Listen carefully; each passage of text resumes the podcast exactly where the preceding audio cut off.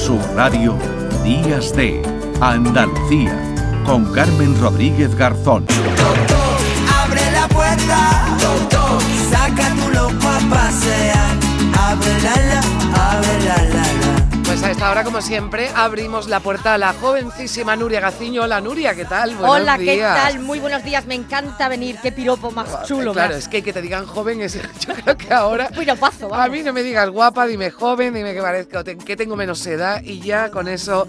Porque hay algunos que, oye, que lo de la edad, pues. eh, lo llevan regular. Sí, pero hay otros que lo llevan Hay otros que estupendamente. lo llevan estupendamente. Qué envidia más grande. Que ¿eh? se lo diga a Carlos Sainz. Hombre, ¿Cuántos años favor, tiene? 61. 61, que está muy bien, que está muy bien, que no es una edad, eh, en fin, Para no es muy mayor, 61 años, pero claro, estamos hablando de Carlos Sainz, que sigue completamente en activo en un deporte, además, eh, bueno, pues que requiere, ¿no? Un- Sí. ciertas dotes que se supone que con la edad se van perdiendo, Pues, Nuria. Pues claro no, que se van no. perdiendo, claro que sí. Y él no solo eh, las va ganando, parece, porque es que el tío ha ganado su cuarto Rally Dakar, además del pedazo de currículum que tiene con muchos Ya. más títulos.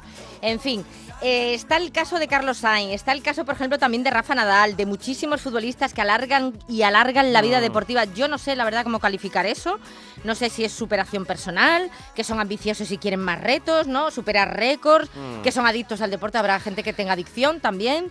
No lo sé, la verdad. No, no, no lo llego a, Mm. Bueno, si uno a- está en a forma, entender. si uno está en forma y tiene ganas y encima gana como ha ganado Carlos Sainz ese rally París-Dakar, pues oye, que dure mucho y que no se vaya. A ver si nos eh, da otro. Bueno, pues Carlos Sainz ha sido el más reciente, nuevo hito que se marca en su ya dilatada carrera, en la que resaltan además de los cuatro rallies Dakar, eh, que acabamos de comentar que además lo ha hecho con un coche híbrido, ¿eh? Así que también ha hecho ¿Ah, historia sí? en ese aspecto, sí, sí. A ver si voy a coger yo el mío. Y te vas a plantar allí, ¿no? Hombre, que a mí todavía me quedan unos pocos años para los 61, pero bueno, ya te digo yo Todos que ponerse. yo no llego ni... Hay que resaltar, Carmen, sus dos campeonatos del mundo de rallies, que fue subcampeón otras cuatro veces, dejando un saldo de 26 victorias y un total de 97 podios, que se dice pronto, y ese merecido premio Princesa de Asturias. Digo que merecido porque, como sabéis, siempre tiene mucha proyección internacional y para los deportistas españoles es complicado ganarlo, ¿eh? Ya, bueno, pero está muy bien. Pero mira, fíjate que normalmente esos premios, a lo mejor Príncipe de Asturias, eh, a los deportistas se le dan quizás a lo mejor cuando ya se retiran o está pero es que a Carlos Sainz se lo darían pensando No, no, que ya. que ya estaban las últimas, así que va, mi madre. Bueno, pero es curioso y también un poco triste, ¿no? Sí. Que con todo este currículum la gente lo recuerda, o al menos lo recordaba hasta hace poco, ¿no? Por esas dos derrotas tan amargas en 1995 Ya, y sí. 1998, cuando perdió el Campeonato Mundial de Rallys en la última etapa. Pero es que fue así en las dos ocasiones. Y bueno, ¿y quién nos recuerda, no? Esa frase Eh, mítica, ¿no? De su copiloto, por entonces copiloto, el entrañable Carlos Moya, gritándole esto. ¡Trata de arrancarlo! ¡Trata de arrancarlo, Carlos! ¡Trata de arrancarlo! ¡Trata de arrancarlo, por Dios! Pero no hubo Pero nada, trata de arrancarlo. Hay que ver esto, Ay, qué fíjate que desesperación todavía se aquello, ¿eh? reconoce, pero Uf. solo escucharlo ya te provoca la angustia, porque no, lo que decías, última etapa ya a pocos kilómetros, digamos, de la victoria, ¿no? Y que te pase Y la esto. familia esperando en la meta, que no sabían qué había pasado. Claro. Horrible. Bueno, quienes trabajan con él destacan que más allá de su capacidad de trabajo, dicen que es alucinante cómo es capaz de explicar como nadie Mm. cualquier tipo de ruido y cómo haya la manera rápida de arreglar un vehículo. O sea, maravilloso. Y lo comparan con un buen vino, que con el tiempo mejora, ¿no? En vez de llegar cansado al final de las carreras, es al revés. Las termina mm, en muy buena forma. Con Su- ganas de celebrarlo, vaya. Su futuro con 61 años. Habrá que ver cuál es su decisión, ya que este era el último año de contrato con Audi, la marca alemana que se va a ir ahora, se va a centrar en la Fórmula 1. Así que Sainz podría retirarse lo más alto o bien seguir coleccionando etapas y rallies, que a buen seguro que ofertas no le van a faltar. Pero atención, incluso si se retira, atención, porque él ya se retiró en el 2004. Para mí sobre todo ha sido un problema de, de tiempo, de dedicación familiar. Hoy mi hija pequeña me decía que, que no sabía montar en bici todavía y tiene seis años. Y como no mi mujer que, que ha sido la sufridora número uno, a Reyes. Para mí es difícil dejar de correr hoy porque me sigo divirtiendo como el primer día y creo que, que bueno pues ahí estoy. Si la marca, como te decía, campeona del mundo, quiere que siga y hay dos asientos para conducir uno de los dos coches, Pues es que no lo debo hacer muy mal. Miedo no tengo porque yo no voy a estar nunca inactivo. Eso es imposible. Tengo bastante energía todavía dentro y, y tendré que encontrar algo en relativamente poco tiempo. Pero déjame un minuto de después. O sea, esto lo decía hace 20 años, ¿no? Y decía, tengo 20. energía para rato. Bueno, ya supongo que la niña aprendería a subir en la bici. A montar en bici. Y ya él dijo, venga, pues ya, ya, ya me voy, ya, ya sigo. Esto yo le llamo las despedidas o las retiradas a lo Miguel Ríos. ¡Eh! de- ¿Cómo lo sabes? Vale, eso, esto de que me voy, pero no me voy. Pero no me voy. Qué coraje me da a mí, ¿eh? Lo de los No, músicos. Bueno, yo depende, depende. Si hay alguno que merece la pena que siga cantando, no, que no se decida. Y en el caso de Miguel Ríos, que a mí me encanta. así Son que- varios, sí. son, son bueno, son varios los casos de deportistas que demoran ese momento de retirada, ¿vale? Juan Manuel Fangio conquistó sus cinco títulos mundiales de automovilismo con más de 40 años. Se retiró con 47. En fútbol, lo normal son los porteros, ¿no? Dos ejemplos, Dinozov, que levantó a los 40 años como capitán de la selección de Italia a la Copa del Mundo en España en el 82, y Gianluigi Buffon, todavía tuvo minutos en la Juve, a los 43. Se retiró en el Parma con 45 años. Entre los llamados jugadores de campo, mira, hay uno que es alucinante, que este no lo conocía yo. Sir Stanley Matthews se retiró a los 50 años, pero es que cuando tenía 41, en 1956, inauguró el Balón de Oro. Fue el primero que lo Ah, recibió, sí, con este 41 galardón, años. Pues imagínate. eso habrá pocos o ninguno, ¿no? Sí, Que sí. Hayan pasado los 40 años y hayan conseguido ese balón de oro. Zanetti era titular a los 40 en el Inter, igual que Ah. Donato en el Depor, con 41 Carboni en el Valencia, Paolo Maldini aún jugó con esa edad en 32 encuentros con el Milán. Con 40 años vimos a Ryan Giggs tener minutos en la Champions frente al Real Madrid en su partido número 1000. Cristiano Ronaldo Sí. tiene 39 y todavía sigue, es verdad que está en una liga de medio pelo, pero bueno, oye, que sigue marcando goles la criatura. Modri, que va a cumplir en septiembre 39 años y aún es titular en muchos partidos con el Real Madrid en competiciones que no son precisamente de medio pelo, ni No, mucho menos. luego. Soy cómplice del tiempo, mirando atrás. Del fútbol pasamos a otros deportes como el tenis, hombre, nuestro gran Rafa Nadal, ¿Cuántos años tiene Nadal ya? 37. Bueno. Y el debate está en la calle, pero Sí. en el caso de Rafa Nadal el debate está porque es que vemos que con esas lesiones crónicas que tiene, mm, Es que lo de Rafa a mí, me, Nadal, a mí me hace sufrir este Siendo hombre. joven, que todavía, porque, hombre, no digo yo que ahora le quitemos gravedad, ¿no? Pero que es que Rafa Nadal lleva arrastrando lesiones desde hace mucho Ujú. tiempo, ¿no? Y bueno, eso no le ha quitado para que sea desde luego un magnífico deportista y haya conseguido todo lo que ha conseguido. Pero fíjate si no le hubieran acompañado las Bueno, lesiones. Para rato, tendría todavía Yo te tenis digo, para no, rato. y te digo que, o sea, seguramente hablaríamos del mejor tenista de todos los tiempos en el mundo, ¿no? Pero, pero bueno, le ha pasado esto y ahí, pero ahí sigue. Es que Rafa no. No, no, no, no lo quiere dejar. No, No lo quiere dejar, Yo lo creo que debe claro. ser Eh, adicción. Pero sí. ojo que hace 10 años le preguntaban y aún le faltaban por ganar unos cuatro Roland Garros más. Nunca se sabe lo que puede pasar en el futuro, ¿no? Al final, eh, eh, el deporte es el aquí y el ahora. Lo que pueda pasar o lo que no pueda pasar no se sabe. Ahora bien, aplicando la lógica que normalmente funciona, si no hay contratiempos, que a veces los hay, desgraciadamente, pues soy consciente que estoy jugando a un nivel alto, que, que estoy compitiendo bien y normalmente cuando eso ocurre, pues lo normal es seguir haciéndolo, ¿no? Y en eso voy a trabajar y a intentar para, para intentar tener éxito los torneos que vengan. Es que hace mucho tiempo de ello porque él ya empezó con las lesiones joven. Sí, Ese es el problema, joven, que ya claro. empezó a arrastrarlas de muy joven. Acompañando durante toda la carrera, Exacto. pero ahí sigue. Se resiste Rafa Nadal y ojalá, ojalá nos siga dando buenos momentos. desde Se luego. resiste, pero han pasado ya 20 años y hombre, yo creo que ya es consciente de Sí. que le va quedando muy Vale. poco. Es, es una realidad, hay muchas posibilidades de que sea mi último año, sin ninguna duda. ¿no? Hay posibilidades de que solo sea medio año, hay posibilidades de que sea un año completo, hay posibilidades de que, de que no podamos llegar a todo eso. Son eh, cosas que ahora mismo no tengo la capacidad de poder contestaros. Esta es la, esta es la verdad, ¿no? Bueno, él dice un año, pero si en este año, oye, que ojalá todo mejora, se ve bien, ya verás tú como diga, bueno, venga, otro añito más. Sí, lo que pasa que es verdad que Ya. él iba a disputar el Mm. Abierto de Australia Sí. y al final mm, no, no llegó a tiempo, se, vamos, anunció la retirada, digamos. Y yo creo que lo que está es pensando en Roland Garros, a ver si puede ya, aunque sea despedirse, ¿no? Con, Sí, el- claro. con otro más, con otro más.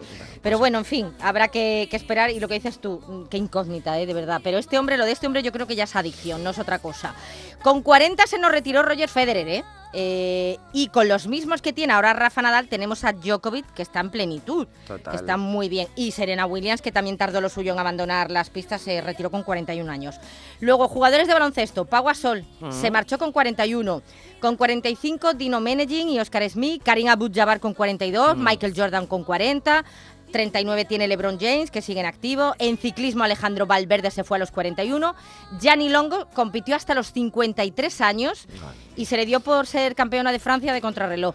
Y vamos subiendo, ¿eh? Sí, en edad. Vamos venga. subiendo en edad, porque tenemos al fundador del Partido Andalucista y exalcalde de Sevilla, Alejandro Sí, Rojas Marcos. estuvo con nosotros hace un mes eh, aquí en Días de Andalucía y nos contó que, bueno, pues que con 83 años le ha dado por el, el Irox o Irox, Sí. que es una modalidad ahora, bueno, que se ha puesto muy de moda, eh, está, Sí, muy, sí, de está moda, muy de moda. y compite a nivel mundial. Sí, sí. A nivel mundial, en su categoría, pero claro, es que en su Pero, categoría. pero que- sigue haciendo ejercicio el hombre que y sigue haciendo deporte. mucho ejercicio y además eh, nos lo decía y nos lo recomendaba seguro que, oye, un día a lo mejor hacemos un repasito de políticos y, Sí. Y deporte. Los hay bastante adictos a- al Lo deporte. ¿eh? con los cantantes también, con los Sí. que tienen un...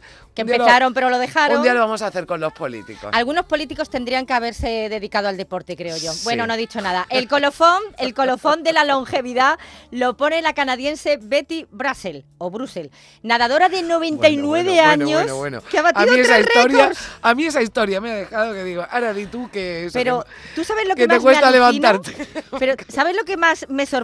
Bueno, los 99 años, por Bueno. supuesto, con tres récords mundiales, pero es que lo que me alucina es que hay una categoría de 100 y 104 años. Eso es lo que me alucina. Sí, bueno, es que sí, sí hay una con que haya Yo no, quiero. con que haya una que compita de 100 a 104 Pero yo años. quiero, yo quiero de, de mayor ser esto. Sí, con 100 años Y- eh, y además- competir nadando. Pues pero- empieza ya, Nuria, que vamos tarde. No, porque esta mujer empezó a los 60 años. Ah, bueno, que no vamos tarde, tiempo. no vamos Todavía tarde. tenemos Hombre, tiempo, claro que bien, sí. Bonito en el club de tenis, todo es de colores. Traigo este tema A del ver, tenis sí. ¿eh? porque es el deporte que más alarga la vida, que más puede alargar la Ah, vida. ¿sí? Que yo la verdad pensaba que era la natación, porque siempre dicen que es el deporte más completo, o incluso el ciclismo, pues no, el tenis. Y no lo digo yo, lo dice un estudio realizado tras analizar a más de 8.000 personas durante 25 años. Eh, en este estudio se incide también en lo que todos sabemos, que hay que tener una rutina de ejercicios, o sea, no hay, que ser mm, eh, exagerado practicando deporte, sino una rutina, ¿no? De cuatro, cinco veces por semana, que esto puede retrasar mucho el envejecimiento de- del corazón, ¿no? Y también hablan mucho del beneficio que da para la salud mental. Según el estudio, los que practicaron el tenis a lo largo de sus vidas vivieron casi 10 años más que aquellos que se decantaron por la natación o por correr. ¿Sabes cuál es el segundo deporte que alarga la vida unos 6 años más? Porque el tenis lo alarga 10 años más. O sea, el tenis, bueno, sí. o El sea, tenis si nos unos 10 ponemos años mañana más. ya a jugar al tenis, Dios ten- mío, pero es que me parece tan difícil. Bueno, pero en fin, vale. 6 años más, Venga, el segundo no- deporte. a ver el segundo, venga, si ese nos viene mejor. Te voy a dar dos pistas. Es parecido al tenis y tenemos a la mejor en Andalucía. El badminton. El badminton. Ah. Me he quedado muerta. Yo también. ¿Qué quieres que te diga? Y el tercer deporte, que son cinco años eh, más, este sí que me ha sorprendido muchísimo, porque yo, todos los que conozco que lo han hecho amateur o lo han hecho profesional, a todos están esbaratados.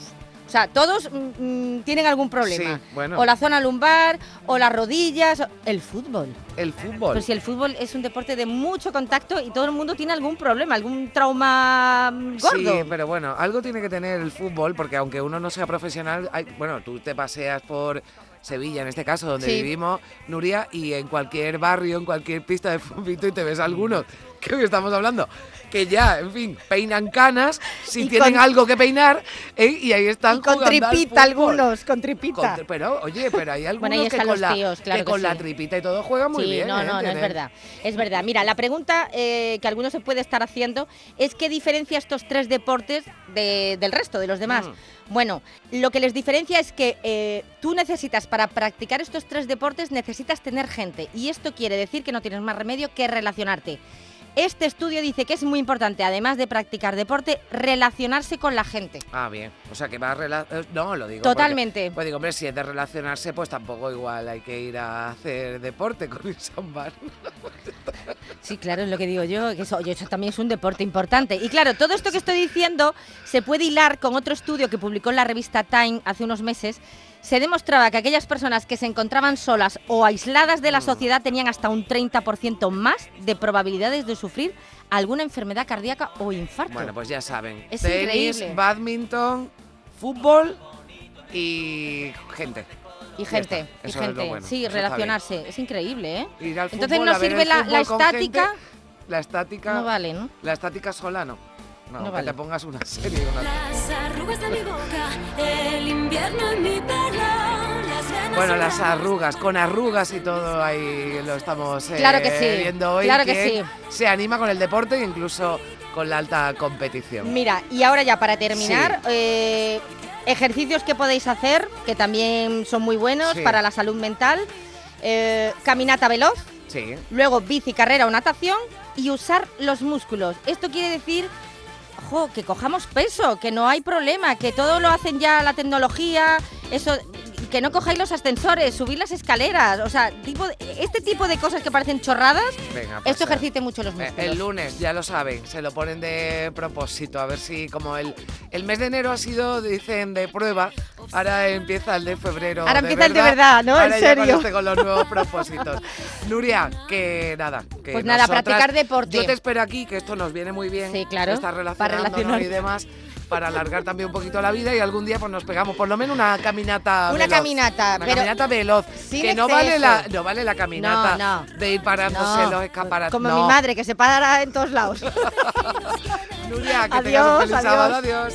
Que disfrute que aún me queda Las arrugas de mi boca, el invierno en mi pelo Las venas son ramas marcadas en mis manos Es mi pecho cayendo, postales de verano Cicatrices que narran el paso del tiempo. Es porque respiro, es porque me río